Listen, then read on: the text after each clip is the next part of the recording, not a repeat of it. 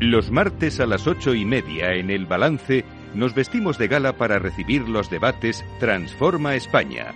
De la mano de Eduardo Serra y moderado por Federico Quevedo, todas las semanas dedicaremos un espacio a reflexionar y debatir sobre aquellos asuntos que contribuyan a transformar el futuro y hacer del nuestro un país mejor.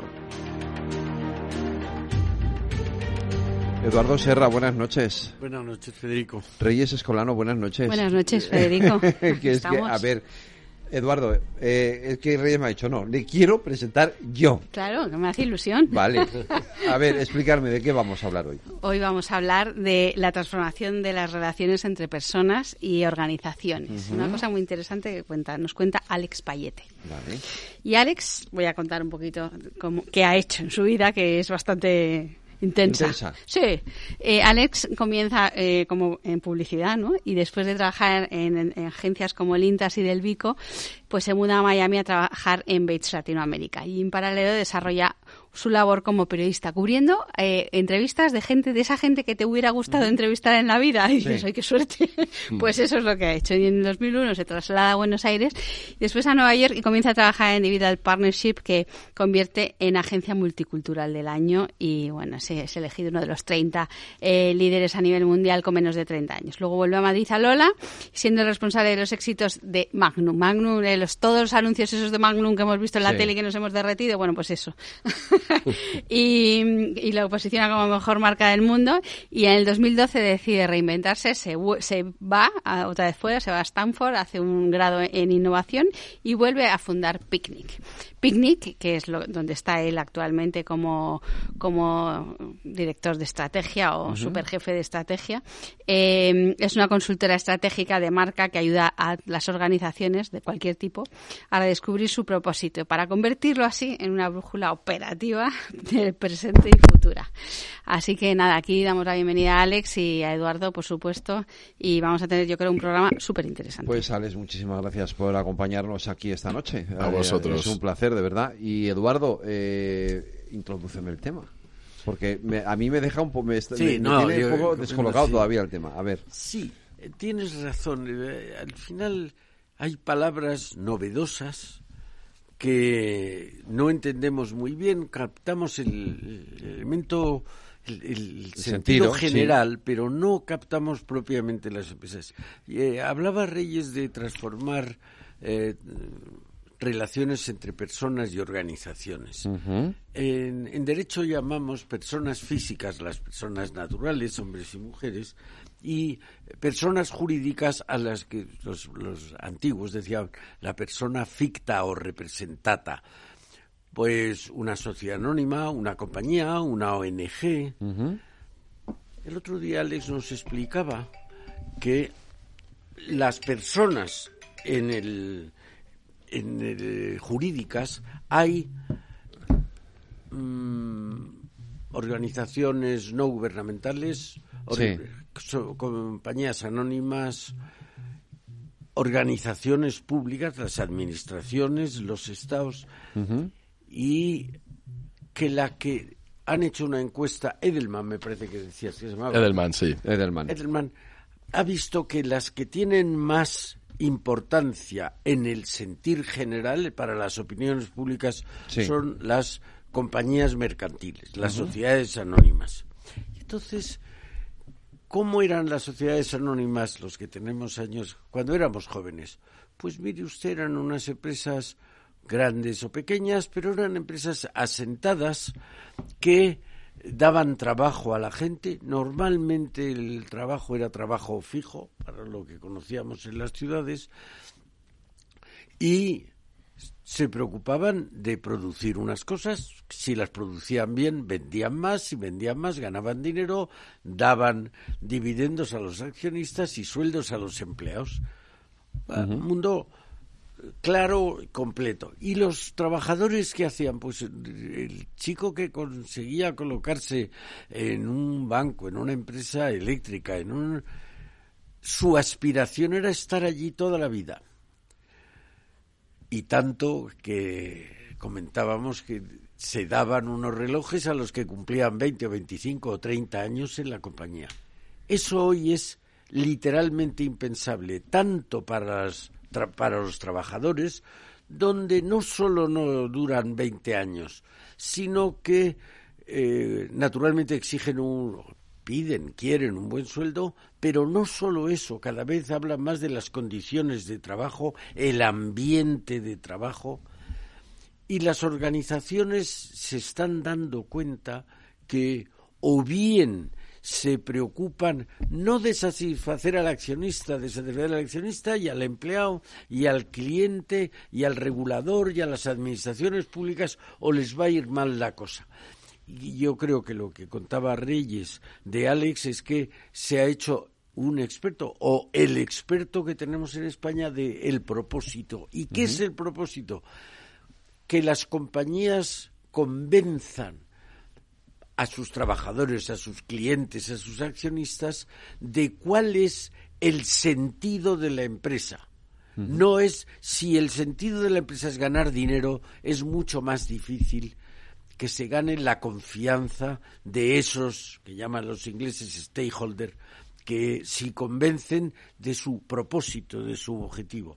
Por eso creo que podríamos dedicar el programa a hablar de cómo está cambiando esa relación entre empresas y trabajadores en el, en el mirando en el foco de, verdad que es el propósito, el sentido, el objetivo de cada empresa, más allá del común que tienen todas las empresas, que es ganar dinero. Y si no tienen ese, van a perder dinero y se van a morir. Pero además de ganar dinero, hoy es imprescindible hacer otras cosas y eso es lo que intentábamos hablar hoy. Alex, pues eh... espera una cosa, un momento. ¿Por qué nos empeñamos en llamar stakeholders a lo que toda la vida hemos llamado eh, agentes? Agentes. Agentes. Es que ahora. Esa palabra muy bonita. Eh, sí, ya. Es que. Eh, em, ¿No? Sí, o sea, ahora, stakeholders por aquí, stakeholders por allá. Digo, antes se llamaban agentes. Eso es porque algún stakeholder se sentirá pequeño con llamándole agente y querrá bueno, llamarse stakeholder. Eso por un lado, pero por el otro lado. A mí me hablan de agente y lo que me suena aquí es agente de la autoridad. También es verdad. Oiga, señor agente. bueno, adelante, Alex. Bueno, me ha encantado escuchar también la introducción. Gracias, eh, Reyes y, Eduardo. Yo creo que eh, lo que estamos viviendo también es un, es un momento fantástico para trabajar en una compañía, porque es un momento donde eh, la gente es bastante más consciente del poder que tienen las compañías y en un contexto donde hay una absoluta transparencia cosa que antes no había.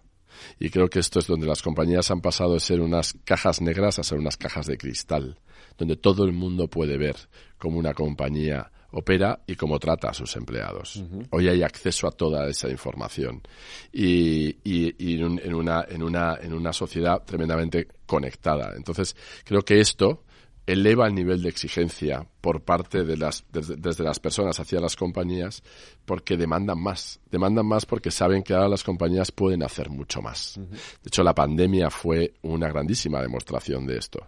En la pandemia vimos todos como grandísimas compañías eh, cambiaron, incluso reorientaron su producción para fabricar geles, para fabricar material, cómo trataron a los empleados.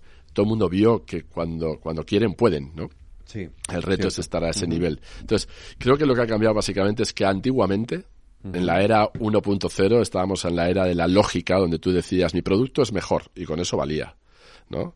Cuando ya todos los productos eran iguales, pasamos a la, a la era no de la lógica, sino de la emoción, donde decías, mi marca te hace sentir mejor, ¿no? Eh, y eso, pues, funcionaba durante un tiempo hasta que la gente pudo ver que eso, en el fondo, muchas veces, a veces era maquillaje, se estaba exagerando ciertas virtudes. Y de ahí pasamos a la era ya no de la emoción, sino la era del propósito, donde la gente quiere saber que, que, eh, operas bajo unos valores eh, con los que estos se identifican. Yo me identifico con la manera tuya de hacer las cosas. ¿no? Él ha, subido el nivel de exigencia y, y, por lo tanto ya, ya no vale tener una compañía solo buscando el beneficio, per se. Creo que tiene que ver con la creación, como decía Michael Porter, la creación de valor compartido. ¿no? Como ahora sé lo que puedes hacer, soy consciente del poder que tienes, eh, y como contaba antes Eduardo, que es muy interesante, el estudio de Edelman, que es todos los años hace el barómetro de la confianza desde el 2008 a nivel local y a nivel global. Y, lo que evalúa es cuánto es de confiable para la sociedad cuatro agentes, que son las ONGs, los medios, las eh, compañías privadas y las instituciones públicas. Y en los dos últimos años las compañías privadas han salido por delante de todos porque junta dos variables, que es cuánto eres de competente y, cuánto eres de ético. Obviamente en éticos las ONGs están por encima, ah, pero no son tan competentes. Y esto es las dos variables. Entonces, eh, se les concede más competencia y ahora el reto es pasar de ser competente a ser confiable. ¿no? Y ahí es donde, donde estamos. Estamos en un momento maravilloso donde por primera vez las compañías siempre tuvieron un propósito. Y es algo que hablábamos. ¿no? Toda compañía nació con un propósito. Lo que pasa es que antes no era necesario compartirlo. Antes no era necesario, pero toda compañía, como bien decía Eduardo, el propósito, como es una palabra que se ha utilizado muchísimo, nosotros lo que hablamos es, como bien ha dicho él, la palabra sentido. Y hacemos la pregunta a las compañías de qué sentido tiene que tú, tiene? ¿qué, sentido tiene que tú existas o qué sentido tiene trabajar para ti. Y la respuesta para nosotros está en la palabra cambio. ¿Qué cambio quisiste generar cuando naciste? Porque todas las compañías nacieron para cambiar o mejorar. Yo no conozco ninguna compañía que haya nacido para ofrecer lo que ya había exactamente lo que ya había. Y puedes mejorar el precio, no es mejorar el sea muy parecido, eso es más barato. Pues más barato, ya estás, o sea, nadie lanza exactamente lo que ya existía. Pepsi lanza lo mismo que Coca-Cola. Lanza, lanza otra propuesta, porque las categorías, y, no es exactamente igual. ya obvio, porque nadie te la receta de Coca-Cola. La fórmula de Coca-Cola. nadie, o sea, yo no, yo, no, yo no conozco ninguna compañía que haya lanzado algo que existía exactamente igual, con el mismo nombre, mismos beneficios, mismos atributos y mismo precio. Uno, de los grandes teóricos del capitalismo, Schumpeter, hablaba de la destrucción creativa. Ah. Cuando tú creabas una empresa con un producto, había empresas que se quedaban destruidas porque se quedaban obsoletas. Mm. Eh, en ese sentido, el cambio es el motor de la actividad económica. Pero si hay empresas que compiten en el mismo, vamos, en un, en un segmento similar o parecido o, igual. Sí, sí, de hecho, de hecho la, manera de diferenciarse no es intentar ser mejor, es intentar ser diferente. Tienes que ser diferente. O sea, intentar proponer exactamente lo mismo, la clave es buscar la diferenciación.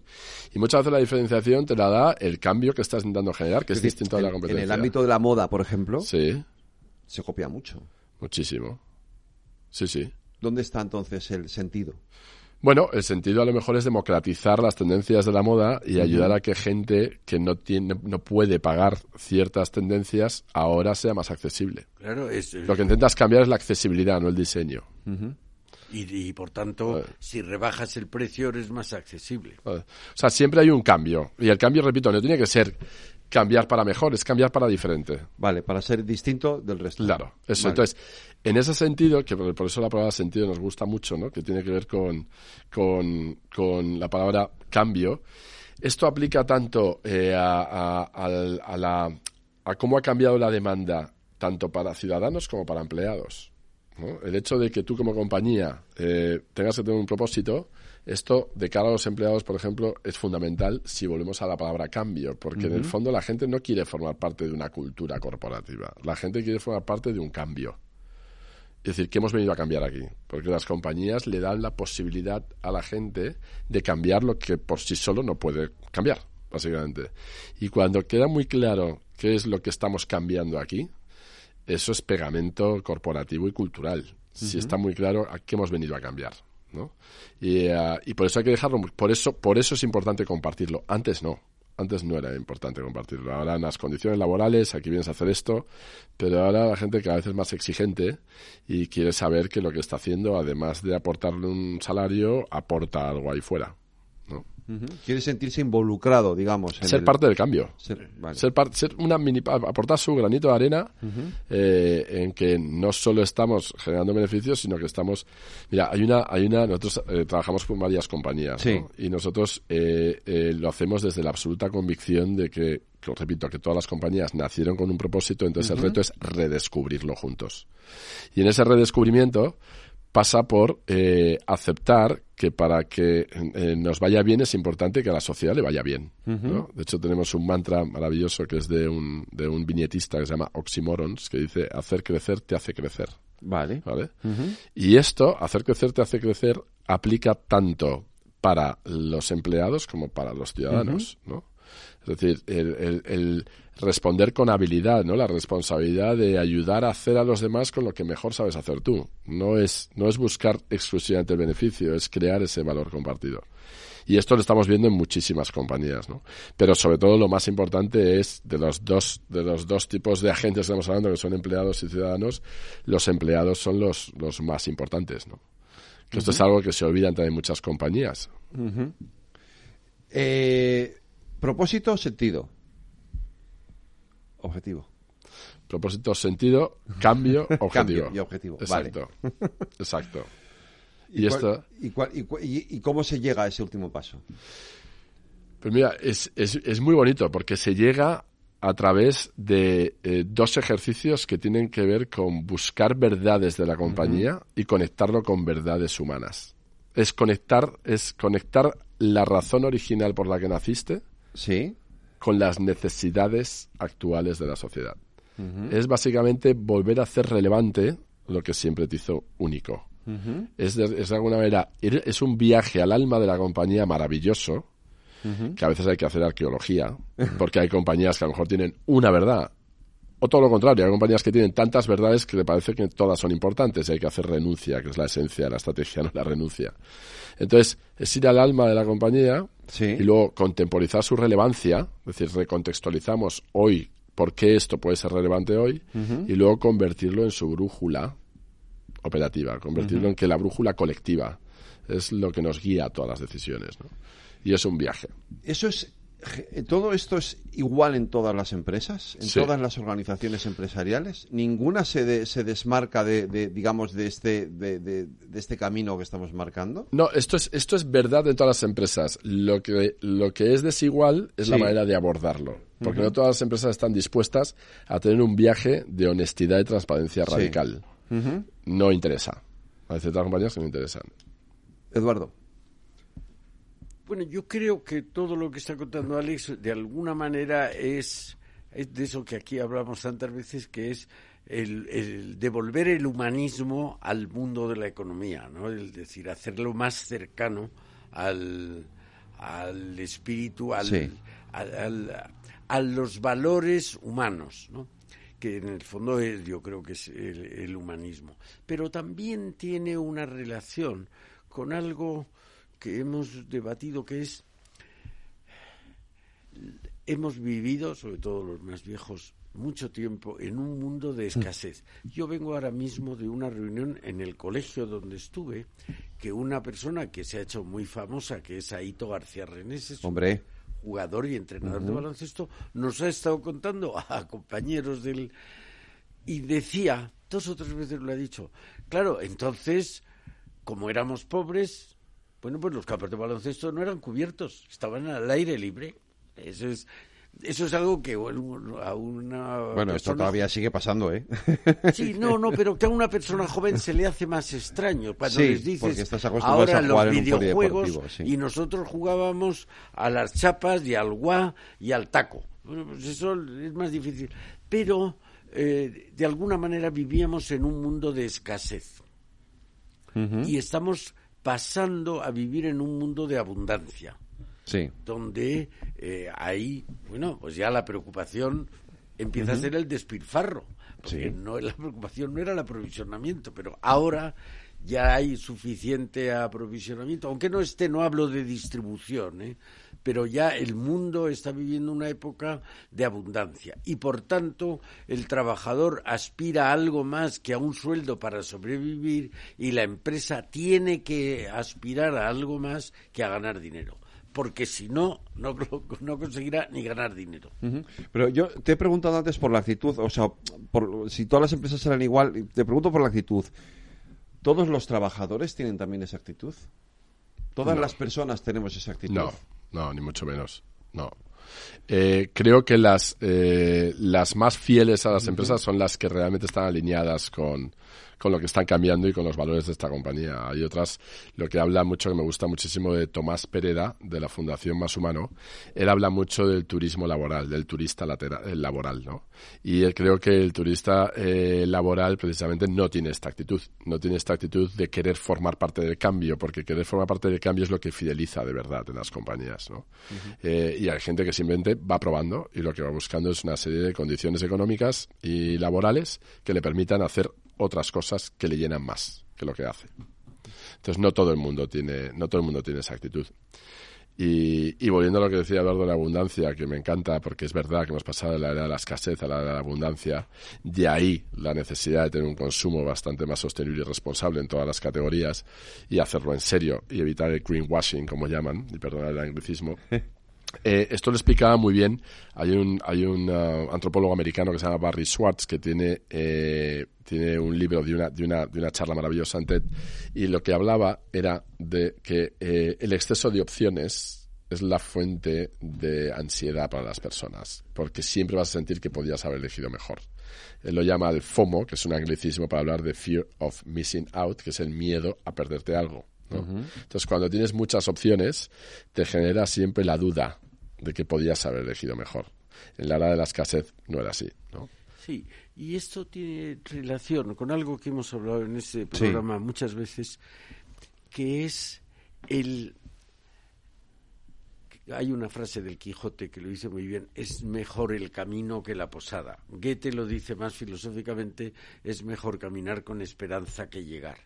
Cuando el año 56 llegó la televisión, bueno, a ver si se tenía televisión o te ibas a ver la televisión a casa de un compañero de clase que sus padres tenían televisión. Ahora tenemos 80 canales a nuestra disposición y hay más gente que ya no hay nadie que aspire a nada de la televisión porque ya no se espera, es que se tiene, ¿no? Mm. Ya se está en la posada y no se hace el camino. Mm. Pues eh, empresas, personas, propósitos, sentidos, cambio, hemos dicho. Y objetivo. Y objetivo. Pero, ¿cómo está influyendo todo esto? Es decir, ¿solamente afecta a las empresas? Hemos hablado antes de empresas, de ONGs, de organizaciones, de, de fundaciones. ¿En todo este tipo de organizaciones se, se plantea ese mismo camino?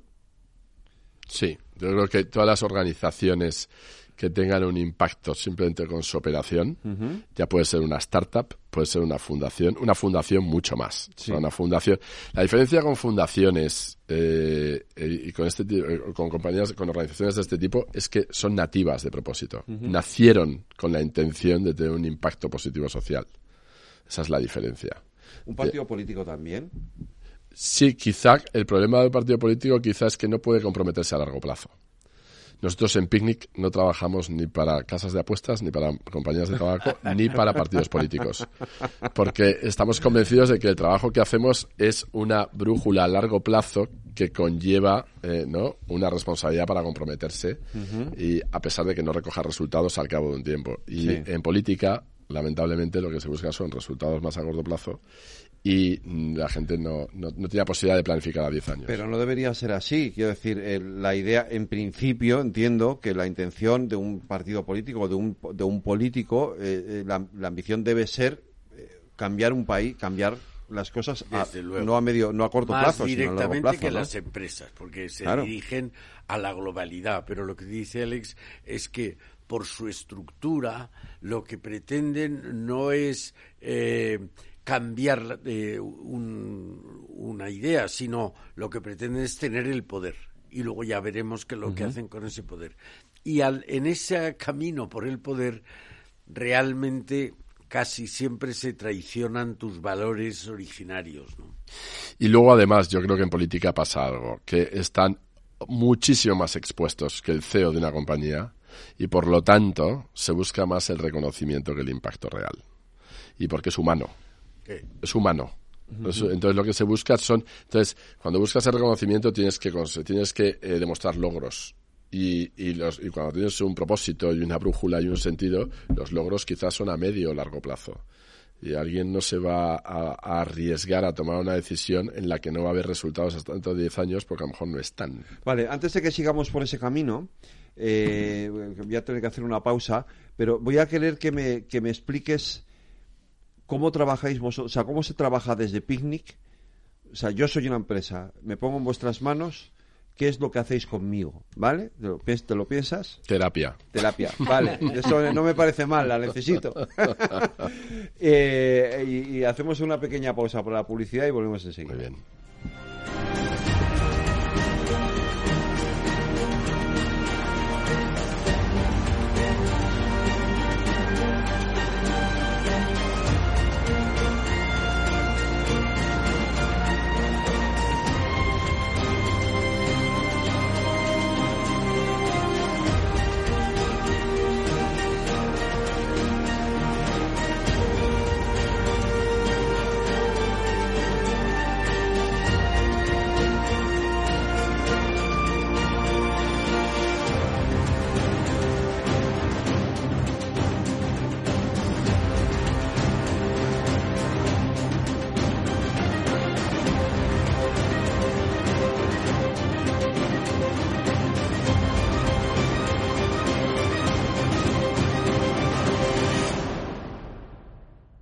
Transforma España.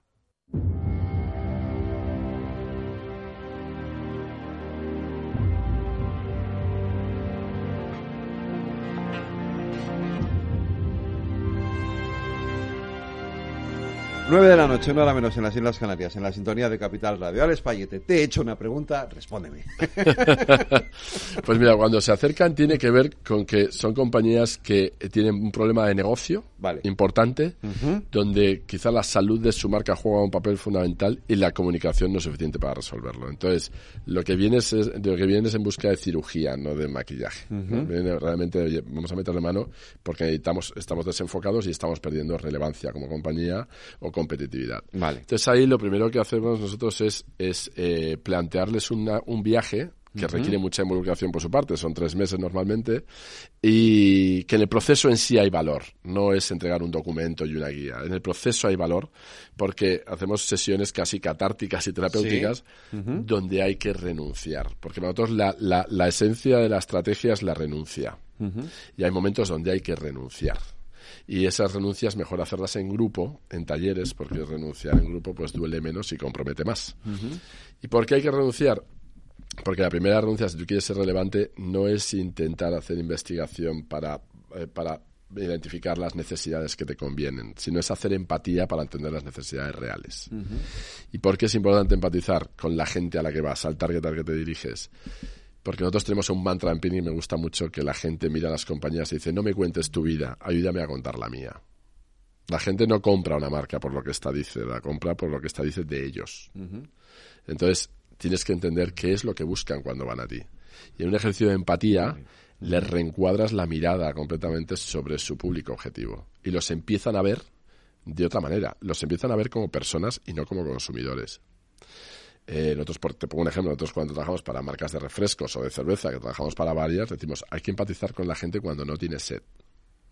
Y se sorprendería lo que les cuesta, porque solo han investigado Lógico. De, de, motivaciones relacionadas al consumo de bebidas cuando la gente tiene muchísimas más motivaciones. ¿no? Entonces, el ejercicio de empatía ayuda muchísimo a ponerse en los zapatos de la otra persona sin juzgar. Y, y luego, a partir de ahí, una vez que hemos hecho otro ejercicio de empatía, vamos a las verdades de la compañía y vemos cómo tus verdades pueden conectar bien con esas necesidades reales.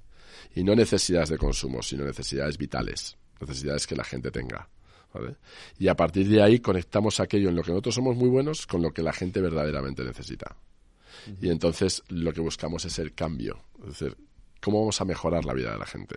¿Qué cambio queremos generar en esta gente? Siempre hacemos la pregunta de ¿qué cambio queremos generar en quién? Y lo que debemos es cambiar la manera de sentir, hacer o pensar. Y a partir de ahí articulamos un propósito y una narrativa que se lo llevan como su brújula operativa, que le da un sentido unificador a todo lo que hacemos y decimos. Entiendo que eso significa empezar a hacer cambios dentro de la estructura de una empresa. Por ejemplo, mira, lo peor que puede pasar es cuando, mira, cuando terminamos, es muy bonito, porque cuando terminas el viaje, normalmente el CEO o la CEO, cuando lo ve, dice, es que esto ya lo sabía. Decíamos, esto es lo que no sabías que ya sabías de ti mismo, ¿no? Es como una obviedad muy reveladora. Es como esto, esto era, estaba ahí. Entonces, pero ahora que lo tienes articulado, el reto es evitar la tentación de hacer una campaña de publicidad. Porque no se puede proyectar hacia afuera lo que no ocurre dentro. El primer lugar donde tienes que demostrarlo es tu propia compañía, tu propia cultura. Entonces hay un rediseño organizacional a veces, un alineamiento cultural, luego también revisitar tu portfolio de productos y servicios para ver cómo demuestran y tangibilizan este propósito y luego ya se lo cuentas al mundo. Pero la primera demostración es lo que eres y lo que haces. Entonces sí que tiene implicaciones de negocio importantes y organizacionales. La tiene, sobre todo porque cuando redescubres tu propósito, había una frase maravillosa de Mark Twain que decía, los dos días más importantes de tu vida son el día que naces y el día que entiendes para qué. ¿no? Pues ese día que entiendes para qué, que aplica para el don de las personas, cuando lo escribió Mark Twain, también aplica para las compañías. Cuando redescubren su para qué, es increíble las alas que despliegan. Y son conscientes que los, los, cambios que tienen que hacer son necesarios. Pero no va de contarlo fuera, va de vivirlo dentro y luego demostrarlo fuera. Y luego, por supuesto, contarlo. Yo soy un auténtico creyente en el poder de la publicidad. Vengo de la publicidad, he trabajado más de 20 años en publicidad, pero creo que no hay que empezar comunicando. Hay que empezar haciendo y luego, por supuesto, utilizar la publicidad para amplificar lo que has hecho. Publicidad como amplificador de una acción que merece ser conocida. No publicidad para maquillar una carencia que quieres tener escondida. Vale. Hay, un verso de Machado que quizá lo que explica Alex de la empatía, es decir, no hay que empezar comunicando, sino hay que empezar probablemente escuchando. Exacto. Y que dice, ese ojo que tú ves no es ojo porque te mira, es ojo porque te ve. Que es, mira, tienes, lo primero de esta vida es escuchar, ¿no? Y eso... Eh, por regla general en las escuelas nos hacen oír, no nos hacen escuchar. recuerdo, Ortega escribió en el año 35 un libro fantástico que se llamaba Unas lecciones de universidad y explicaba que al estudiante en la terminología fantástica de Ortega decía que era un no ser, porque estudiaba cuando no quería estudiar. Entonces aquello no iba. Primero tienes que crear la inquietud y una vez que has creado la necesidad o la inquietud, entonces cuando se lo cuentas, le parece, te, te atiende con todos los cinco sentidos, ¿no? Porque le interesa. Pero si le estás contando los afluentes del Ebro por la derecha, que no le interesa para nada, pues no te escucha. ¿no? Es muy interesante lo que has mencionado de, Machado, porque eh, también hay una frase que nosotros utilizamos mucho a la hora de empatizar, porque que, que creo que es una verdad humana, que dice que la mayoría de la gente escucha para responder, no para comprender. Entonces, cuando tienes una escucha selectiva para responder, que es lo que muchas compañías hacían muchas veces, en intentar encontrar aquella necesidad que encajara con la solución que ya tenían predefinida. Entonces decimos que esa escucha es como pintar la diana una vez que ya has tirado la flecha. ¿no? ya tienes la flecha, estás buscando en qué diana encaja, ¿no? En vez de realmente utilizar la empatía para ayudarte a apuntar bien, ¿no? Hay una frase muy buena también que decía que hay, hay muchas compañías que utilizan la investigación de la misma manera que los borrachos utilizan las farolas, que es como apoyo y no como iluminación, ¿no? Para apoyarse y no para iluminarse, ¿no? bien eso. Te, iba, te iba a pedir, eh, pues, antes eh, Reyes ha hablado de la campaña de Magnum, que todos, no, todos nos acordamos. Ponme algún ejemplo más, si se pues, puede. Sí, mira, eh, nosotros ahora mismo eh, estamos trabajando como consultora para Telefónica y ahora con el centenario de Telefónica, este año Telefónica cumple 100 años. Y Telefónica tiene un propósito desde hace muchísimos años, que ya lo tenía antes de que nosotros empezábamos a trabajar con ellos, que es hacer nuestro mundo más humano conectando la vida de las personas.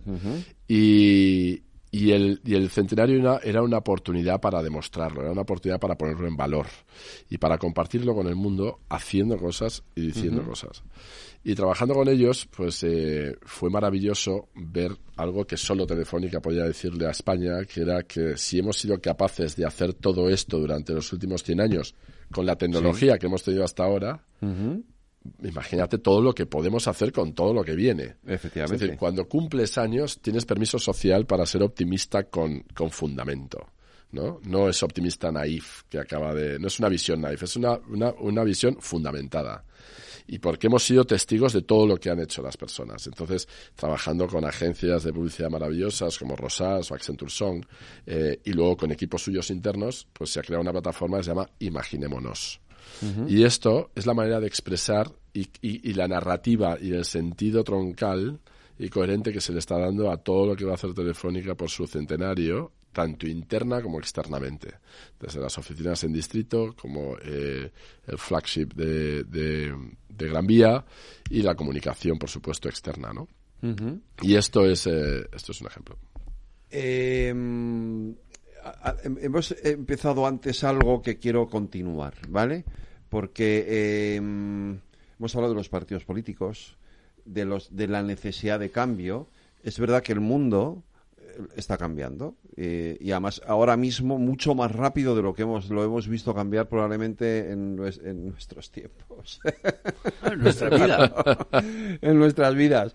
Eh, cómo afecta todo esto a ese a ese proceso de cambio es maravilloso. Yo creo que solo puede ser bueno. Para la gente que tiene principios esto solo puede ser bueno. Eh, creo que solo es malo para la gente que tiene algo que esconder. A ver.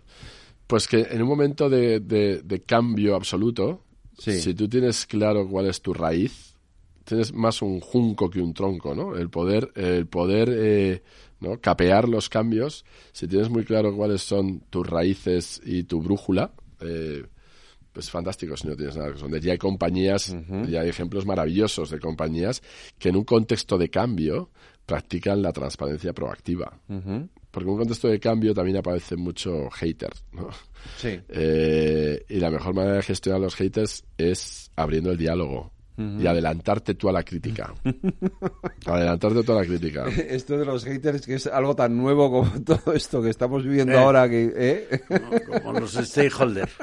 También, no, sí, pero es curioso, ¿no? Porque son son eh, hemos ido incorporando de pronto figuras a nuestra vida que antes no bueno a ver existían pero han existido pero, pero, claro no te daban igual porque como no, no, pero no tenían poder para comunicarse.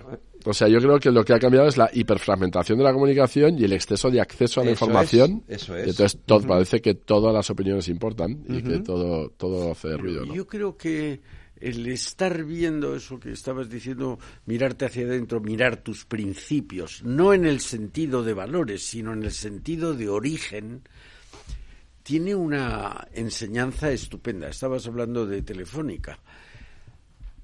Bueno, Telefónica, entre otras cosas, nos demuestra, y todas las compañías que tienen 100 años, ¿eh? no se trata de hacer publicidad, nos demuestra que las compañías que triunfan es porque generan, llevan a cabo un proceso de acumulación.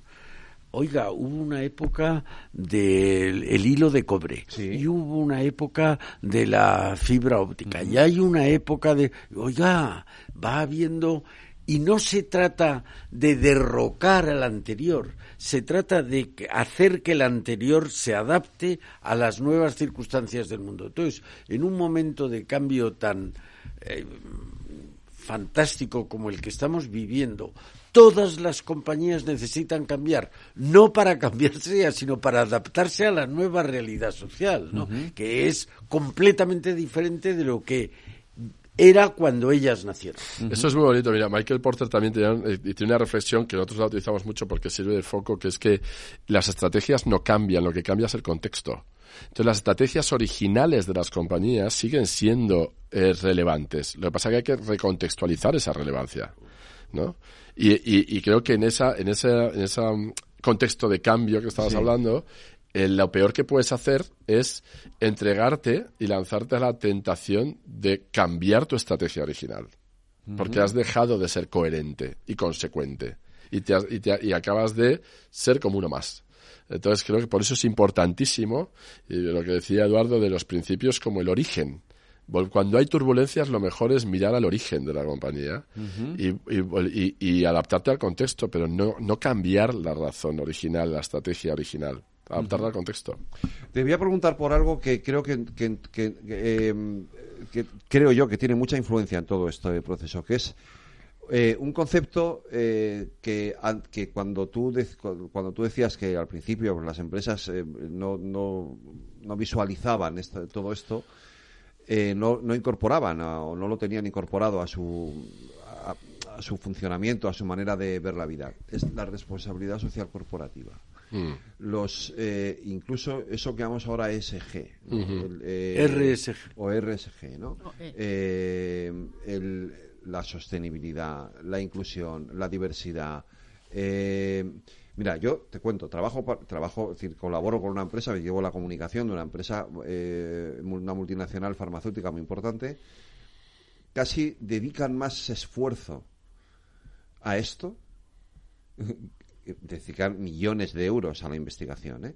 pero desde un punto de vista de imagen, dedican más esfuerzo a todo esto, a la inclusión, a la diversidad, a la sostenibilidad, a todo eso, que a, que a que a su propio objetivo, a su propio propósito, que es crear eh, terapias para curar enfermedades raras. Hmm. Pues mira, es muy bonito lo que llamas el plan, lo que estás diciendo es algo clave, porque nuestro punto de vista, no digo que sea, pero nuestro punto de vista desde Picnic es que la responsabilidad social corporativa tuvo mucho sentido cuando había eh, necesidad de compensar. Eh, el cambio de, responsabilidad social corporativa a propósito es que ha pasado de la compensación a la convicción. Antes la responsabilidad, de hecho la palabra responsabilidad es que tienes la responsabilidad de o devolver algo o compensar el impacto de tu existencia. Y por eso tienes la responsabilidad de compensar tu impacto negativo, de alguna manera. Cierto. Y propósito es, no es la compensación, es la convicción de generar un impacto positivo. Y la gran diferencia está en la verdad. Es decir, en la verdad, ¿qué es lo que realmente te importa si quieres volcarte con convicción, no con responsabilidad? Hay una frase maravillosa, una, un estribillo maravilloso de una canción de un grupo indie español que se llama Siloé. Sí, lo conozco. Y debemos de ser tú y yo los únicos que lo conocen. no, no. Y la canción, de la verdad, Tiene, tiene una... Pues el estribillo de esa canción es maravilloso. Dice, sería más fácil comenzar por la verdad que contar historias que nos puedan alejar. Es verdad. Y esta para mí es la esencia. Es decir, cuando una compañía eh, pasa de RSC a propósito, pasa de la compensación a convicción, es porque está convencido de que hay una verdad que quiere poner en valor. Y que si tiene un compromiso de verdad con la diversidad, que sea verdad, que no sea maquillaje porque tiene patitas muy cortas y le van a pillar. Que haya verdad, que haya verdad. Y la verdad tiene que ver con compromiso. No sé, si es una lucubración, pero las compañías europeas en los últimos 200 años, probablemente, o 150, han nacido con una maldición a priori, que era la eh, lucha de clases. Entonces, una empresa lo hacía un rico, o el que hacía la empresa se hacía rico y, por tanto, tenía que hacerse perdonar no solo su riqueza, sino la causa de su riqueza y entonces eso había que compensar. Nunca había oído lo que dices de la responsabilidad social, eh, pero me parece que tienes toda la razón. Mientras que lo otro, yo más que coherencia le llamaría autenticidad. Mire usted, Sócrates decía, sé lo que eres. Sea, no se trata, sino de lo que tú eres, sé eso, sé auténtico, no intentes engañarme, engañarnos y engañarte. Sé lo que eres, coño. Que mm. Yo creo que de alguna manera el mundo empresarial europeo, no el americano, por eso hay tantas diferencias. Pero el mundo estaba siempre como eh, coartado. No, es que yo no puedo decir esto porque yo tengo. No, usted, sea usted lo que es. Otra cosa es, si usted es un sinvergüenza de origen, no intente disimularlo. Pero si no ese es el caso y en lo que yo conozco el mundo real empresarial, no que la gente llama empresarios, pero el mundo real empresarial está mucho más constituido por gente honesta que por gente deshonesta. Otra cosa es los piratas, quienes llaman, se llaman empresarios para hacerse tapar sus vergüenzas. Pero yo creo que el mundo de la creación de la riqueza es un mundo mayoritariamente, ya digo, honrado y honorable y, y que mostrando su propósito, su origen, su está ganando puntos y no con la mala conciencia que hay que hacerse perdonar de la responsabilidad social corporativa. Es muy bonito, hay, hay un libro del filósofo Javier Barraca, filósofo español, que habla de la estética, la ética de las organizaciones y sus dirigentes. Y en línea con lo que decía Eduardo, ¿no? Yo también he encontrado la mayoría de los dirigentes con los que hemos trabajado son muy buena gente, que quiere hacer las cosas bien y que quiere trabajar con coherencia. y, es, y, es muy difícil trabajar con coherencia, ¿no? Muchas veces. Eh, pero notas, cuando una compañía es coherente, hay una frase maravillosa que dice que el que tiene magia no necesita trucos. Claro. Y lo notas, lo notas. Hay, hay, cuando hay una compañía que fluye y es porque hay verdad ahí hay una coherencia. En el libro de Javier Barraca lo que habla es la necesidad de que haya... No le conozco a Javier. Javier Barraca es un filósofo español eh, que el, último libro es este, el de la estética y la ética de las organizaciones y sus dirigentes. Y es muy interesante porque es lo que habla de la necesidad de que haya una integración entre lo que eres y lo que proyectas y que cuando hay la ausencia de integración, cuando, cuando hay una ausencia de integración, erosiona la confianza de los empleados y, de los, y de los, ciudadanos. Y, por lo tanto, fracasan las relaciones. Esa es la premisa. Es un fracaso de relaciones cuando hay una falta de coherencia, porque hay una pérdida de confianza. Y tiene que ver con eso, que, que, que cuando, cuando una compañía necesita mucho documento y PowerPoint para recordarse lo que es, en vez de simplemente tener, tener una brújula para sentir lo que son, ¿no? Eh, fluye mucho mejor. Y es maravilloso. Nosotros tenemos la suerte de trabajar con compañías que fluyen de maravilla. Y porque hay verdad. También te digo, es más fácil cuando el fundador o fundadora o la familia fundador o fundadora está viva e involucrada en el negocio. ¿Por qué? Porque, porque está la responsabilidad del legado y porque no se van a ir en cuatro años.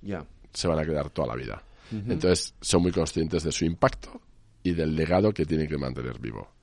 Entonces es más sencillo. Tiene, no digo que tenga menos. no, es fácil, pero es más sencillo que una compañía pues multinacional con accionistas y etcétera, donde la familia fundadora ya no es mayorista o ni siquiera está involucrada. Bueno, si estamos hablando de lo humano, una eh, compañía en manos de sus fundadores tiene un factor humano mucho más determinante que en una que está poseída por fondos de inversión. Pero eh, yo creo que hay una antinomia, que yo no creo que sea contradicción, pero hay una antinomia. Tú hablabas, y creo que con eh, mucha razón, del cambio. Hmm. Y ahora hablas del legado. Luego hay que saber combinar el legado con el cambio. Yo asesoro a alguna compañía no muy grande, pero de un éxito estupendo y son maestros en mantener el legado adecuado a las nuevas circunstancias, y cambiándolo casi constantemente. Porque cuando tú eres una compañía nacida en un pueblo de Segovia y de repente ves que tienes que estar exportando a Canadá, pues oiga, tiene usted que hacer algún cambio, si no, no va a seguir. Bueno, pues esa combinación de legado y cambio me parece que es una característica mucho más humana que de, organizaciones, como decíamos al principio, jurídicas. En todo este camino, hay una, algo de lo que hemos hablado, que además me lo habéis apuntado en el guion, que yo tengo un guion aquí. Pues esto es una trampa, ya lo sé, pero tengo un guion aquí. Mecenazgo. Hmm. ¿Por qué es importante? Bueno, yo creo que cuando lo hablamos el, otro día, sí hay gente, yo conozco y he visto gente que son mecenas. Sí. Y el mecenas es alguien que quiere dar. Cuando das, nadie dice el refrán, nadie da lo que no tiene. Cuando da es algo que tiene. Ya puede ser sabiduría, conocimiento, dinero. Y es, es la pura generosidad. El siguiente escalón, a mi modo de ver, es la, la publicidad, el patrocinio. Entonces, tú estás intentando algún beneficio para ti, pero haciendo un bien a la sociedad, patrocinando. ¿Eh? ahí viene la palabra patrocinio, sí, patrón, sí, sí. patrono. Entonces, el siguiente escalón, lo has mencionado tú, es la responsabilidad social corporativa, que es hacerse perdonar, como ha explicado Alex. Y la última es el propósito. Pero el propósito no es crearte una pantalla, es quitarte una pantalla, quitar, es como si fuera una alcachofa, quitarte una hoja, te, quedas más desnudo, pero en esa medida en que eres, te quedas más desnudo, eres más auténtico, ¿no? Y yo creo que ese es el eslabón actual, no sé lo que vendrá dentro de 20 años, pero el eslabón actual debe ser ese. Pues me ha encantado la secuencia, ¿eh? creo que es muy buena, de hecho, de hecho te la voy a copiar. de mecenazgo a patrocinio, a RSC y a propósito. El, Esa, la diferencia entre mecenazgo y patrocinio, como me he pasado la vida en organizaciones benéficas, lo ves muy claramente. El mecenazgo viene de Cayo Mecenas, que era un multimillonario del Imperio Romano y tal. El patrocinio es una palabra moderna. Yo eh, te hago te doy algo para que, mira, en algún caso, no voy a dar nombres, pero en algún caso, instituciones estupendas, fantásticas, que nos daban mucho dinero a la Fundación de Ayuda contra la Drogadicción. Sí. Pero en algún caso nos llegaban a decir, ¿cuántas portadas de periódico va a tener mi presidente si te doy este dinero? Oye, con eso no, no ayudas a la drogadicción, con eso lo que estás haciendo es favoreciéndote a ti. Pero era un doudes. Y ¿Era un, un qué? Un doudes, te doy para que des. Vale. Eh, perdona, es una cursilería de los abogados. Vale. los contratos, que normalmente se dice bilaterales y la gente lo entiende mejor, pero es sinalagmático. Yo doy una cosa para que tú me des otra. Do ut des. Te doy para que des. La responsabilidad social corporativa es otra historia. La responsabilidad social corporativa han llegado las compañías a tener tal predominio que se sienten obligadas a hacerse perdonar, ya sea por pecados de origen o pecados que se les imputan. Y sin embargo, el propósito es decir, yo me voy a desnudar, mira, mira lo que soy, no te engaño. No te voy, por eso la palabra es la autenticidad, es, mire usted, yo soy lo que soy, no intento engañar a nadie. Y el sentido, este, es mi sentido, este es mi sentido. Claro. El, creo que mm, hablábamos, hablabas antes del cambio. Sí, bueno, llevamos hablando del cambio todo, la, todo el programa. Llevamos dos años hablando del cambio, pero verdad. ahí hay una cosa fantástica y es que el cambio, una de las motores del cambio actual es lo que llamamos la globalización. Un señor en su pueblo pues se puede sentir importante para hacer el cambio él solo en su ciudad ya es más difícil. En el país es casi imposible. Ahí nacen los partidos políticos. Pero en el mundo, en el mundo, ¿quién puede hacer las cosas? Lo he contado alguna vez, pero en 1994 vino a Madrid el presidente de Agfa Gebaer. Nadie sabe lo que era Agfa Gebaer porque era una empresa que hacía carretes de fotos. Una empresa belga. Y él dijo, año 94, hace 30 años, miren ustedes, yo estoy viendo desde mi silla que en el mundo se está empezando una batalla entre estados nacionales y empresas multinacionales. Y terminó diciendo, mi apuesta es que ganan las multinacionales. ¿Por qué? Porque el Estado, cuando llega un momento, no puede pasar de su territorio, de su frontera, la multinacional. Yo estuve, y es una de las escenas que me ha impresionado más en mi vida, en la India el año 79 al Tamil Nadu, que era la parte más alejada de las eh, conquistas de los mogoles y de los árabes y todo que al Tamil Nadu no había llegado nadie, nadie, nadie. Y de repente, por la selva, veías una lata de Coca-Cola y un carrete de Kodak. Pues mire, esos han llegado. Entonces, esa idea de que la globalización es inaccesible para todo el mundo, tú lo decías, menos para las compañías mercantiles, que esas tienen esa capacidad. No todas, desde luego, pero algunas pueden. Alex, me quedan dos minutos y te voy a pedir una conclusión de todo esto. Pues estaba tomando nota y aquí en la, masterclass nos ha hecho. Pues creo que no hay mejor momento para ser empresario. Si uno, además de, hacer negocio, eh, quiere, quiere hacer crecer. El, el CEO de, de, SM Biomedicals, es, eh, una compañía creo que es anglosajona, eh, dijo una cosa que para mí lo resume muy bien, que es que ninguna compañía puede ser exitosa o considerarse a sí mismo exitosa en una sociedad que fracasa.